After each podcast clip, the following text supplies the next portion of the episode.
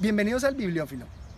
En esta oportunidad vamos a hablar de una obra muy interesante que nos invita a reflexionar porque está llena de dilemas éticos y también de mucha psicología. Inclusive, esta ocasión quiero que me acompañen a descubrir qué tiene que ver Elías Portulú de Gracia de Leda con la tía Tula.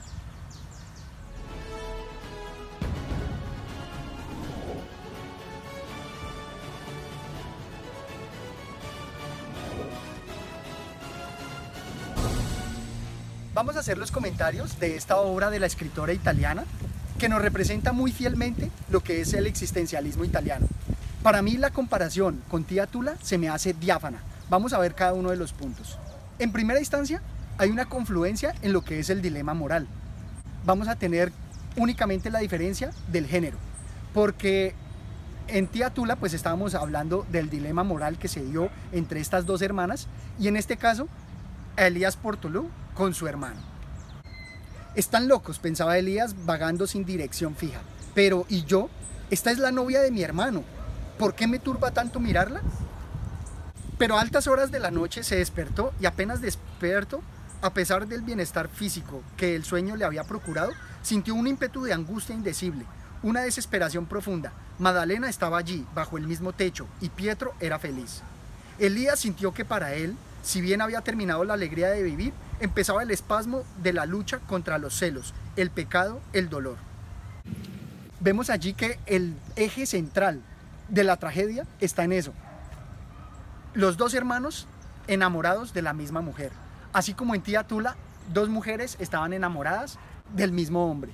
Y vamos a ver que esta confluencia no es solamente en este aspecto temático, sino en todo el desarrollo de la obra. Tenemos aquí ese dilema entre el amor carnal y el amor fraternal, así como lo teníamos en lo que nos representaba Miguel de Unamuno con la sororidad. Entonces, estas confluencias son un aspecto fundamental a contemplar. Por otro lado, también tenemos que en ambas obras se hace que el ambiente, que todo el paisaje sea el que hable. Veamos estos aspectos tan conmovedores y aquellos cantos nostálgicos y sonoros que parecían impregnados de la solemne tristeza de los brezales, de la noche, de la soledad, subían, se expandían a través de los rumores de la muchedumbre, floreciendo el aire de ensueños. Veamos ese aspecto tan fuerte, esa soledad, esos silencios, esa tristeza de los brezales, esa tristeza de la noche, esa tristeza que impregna todo el ambiente. Y en una parte más adelante también nos dice, el búho reanuda su grito prolongado, cadencioso, vibrante, en el silencio infinito de los brezales. En las noches olorosas del lentisco, en los largos días luminosos, es el rey de la soledad. Solo él impera y su grito melancólico parece la voz soñadora del paisaje. La voz soñadora del paisaje. El rey de la soledad. Ahí nos habla de cómo esa tristeza está impregnada, cómo el paisaje siente y transpira esos sentimientos es evocador y todo eso hace que el dilema moral también se sienta en el ambiente, en todo el paisaje. El segundo aspecto de confluencia es ya como tal ese dilema cómo desemboca en tragedia. Porque va a haber una oposición entre ese amor y ese sentimiento frente a la sociedad y a la religión. Va a existir esa pena de amor que se va a reflejar en, en los corazones de los amantes, porque van a tener que transgredir las normas de la sociedad. Va a haber también allí esa tragedia de lo que es la infidelidad. Y es que precisamente aquí se nos muestra cómo el amor y la dicha tienen un componente lleno de egoísmo. Aquellos que son felices son dichosos a pesar del sufrimiento de los demás. Elías volvió a abrir los ojos, miró las paredes en las que moría la melancólica luminosidad del crepúsculo Pensó en la alegría de los otros, que no se preocupaban de él, y sintió más grave su dolor, su soledad, su fin, y lloró silenciosamente, perdiéndose en un dolor más oscuro que la muerte. Un dolor más oscuro que la muerte, y es ver cómo los demás pueden seguir su vida tranquilamente mientras nosotros en nuestra pena nos ahogamos. Por eso hablo de ese sentimiento que da en el egoísmo que los amantes tienen en su felicidad que muestran al mundo al frente de los demás. Es como decimos acá en Colombia, comen pan, frente al pobre. Y también ese egoísmo del amor se nos va a presentar que es una propiedad privada. Queremos a esa persona exclusivamente para nosotros. El amor se nos ha enseñado como exclusivo. Dice así, perdía a Elías, pero podía resignarse, porque ninguna otra mujer lo había tenido. Y es que aquí en la confluencia de lo que nos presenta Miguel de Unamuno en Tía Tula con aquí Elías Portuló, es exactamente igual.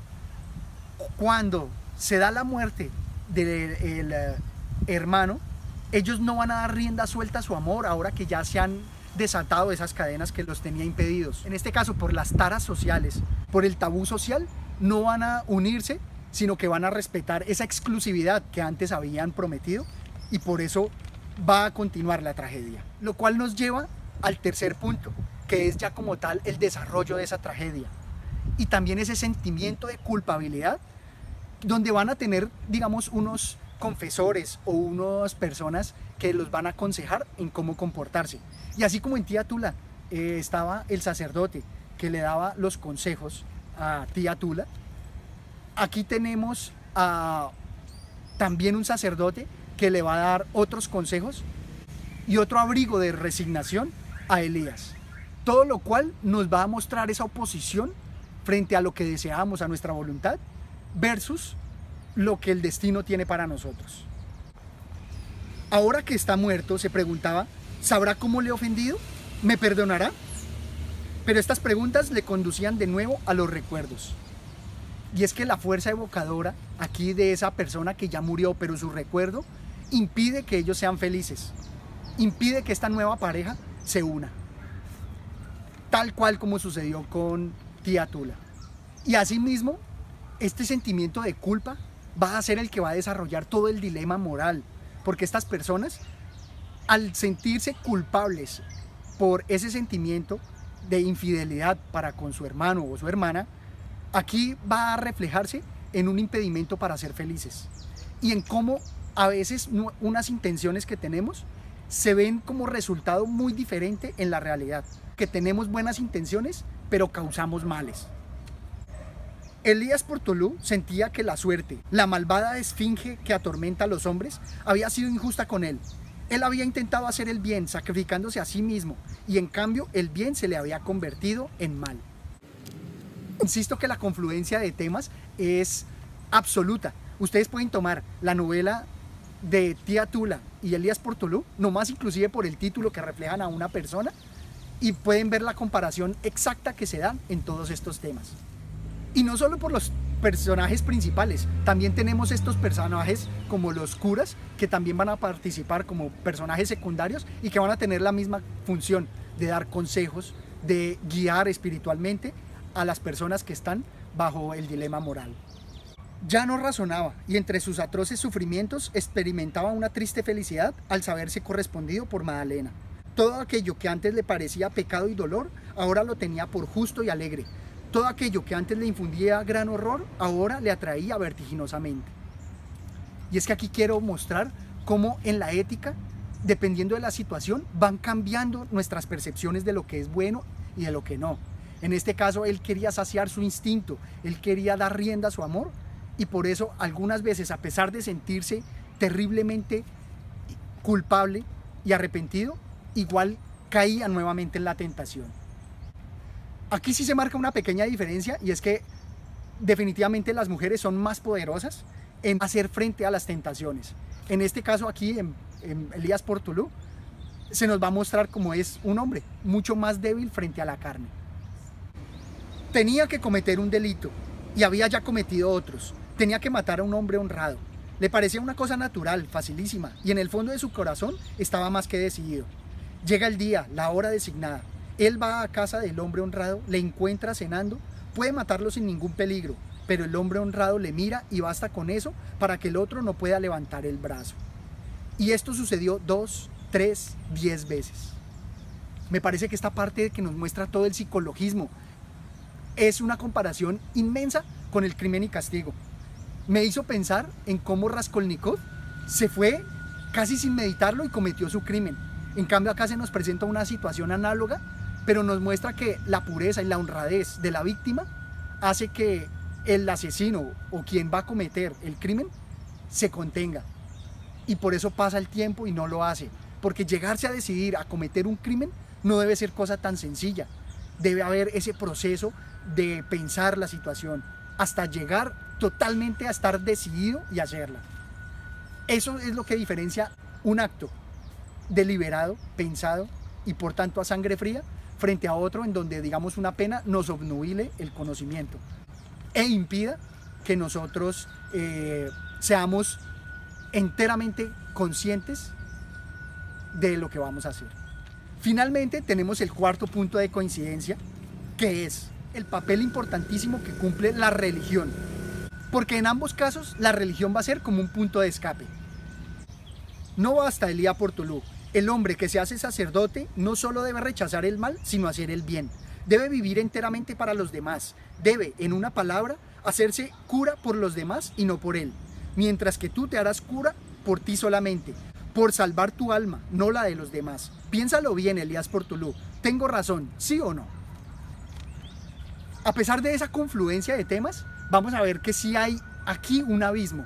Y es que Tía Tula después sí fundó una tradición enfocada, a pesar de que nació por esa pequeña mancha, después se trascendió hacia sus sobrinos y a su descendencia como una tradición familiar de respeto hacia Dios. Mientras que aquí se nos muestra esa diferencia en donde Elías, a pesar de reconocer sus flaquezas y a pesar de tratar de escaparse a través de la religión, no va a fundar ninguna nueva tradición, sino que sencillamente se nos muestra todo su egoísmo en querer salvar su alma a toda costa, a pesar inclusive de sí mismo y de su felicidad, pero sin pensar en los demás. Aquí se nos muestra esa diferencia que Unamuno marcaba entre la fraternidad de hombres, donde los hombres somos así, mucho más egoístas, frente a la sororidad de las mujeres que son mucho más dadas hacia el altruismo. Y en este punto final tenemos también este pasaje. Y en su infinita aflicción sentía caer un tenue velo de paz y casi de alegría, parecido a la vaporosidad de aquella misteriosa noche otoñal, porque su alma se encontraba finalmente sola, purificada por el dolor, sola y libre de toda pasión humana ante el Señor grande y misericordioso. Y es que esta parte nos muestra, así como se veía también en Tía Tula, que muchas veces buscar la pureza y la perfección nos lleva a un ascetismo insensible. Nos volvemos insensibles y totalmente apáticos hacia la situación de nuestros congéneres y no lo comprendemos y no vemos que ellos también sufren, que ellos también están eh, luchando contra tentaciones. Pienso que se quedó un poco más corta Gracia porque Unamuno logró trascenderlo y dar a ese inicio manchado, lo llevó hacia algo mucho más puro. Mientras que aquí sí se nos queda la mancha del cura Elías. Se nos queda esa mancha donde él solamente, buscando la perfección espiritual, fue en contravía inclusive de sus propios sentimientos y de su amor, y se quedó en eso, en un ascetismo insensible. Esto es todo cuanto tenía por darles y me gustaría que dejaran sus comentarios y pudieran comparar ambas obras una a una para determinar si en realidad son equiparables. Hasta una próxima oportunidad. Gracias.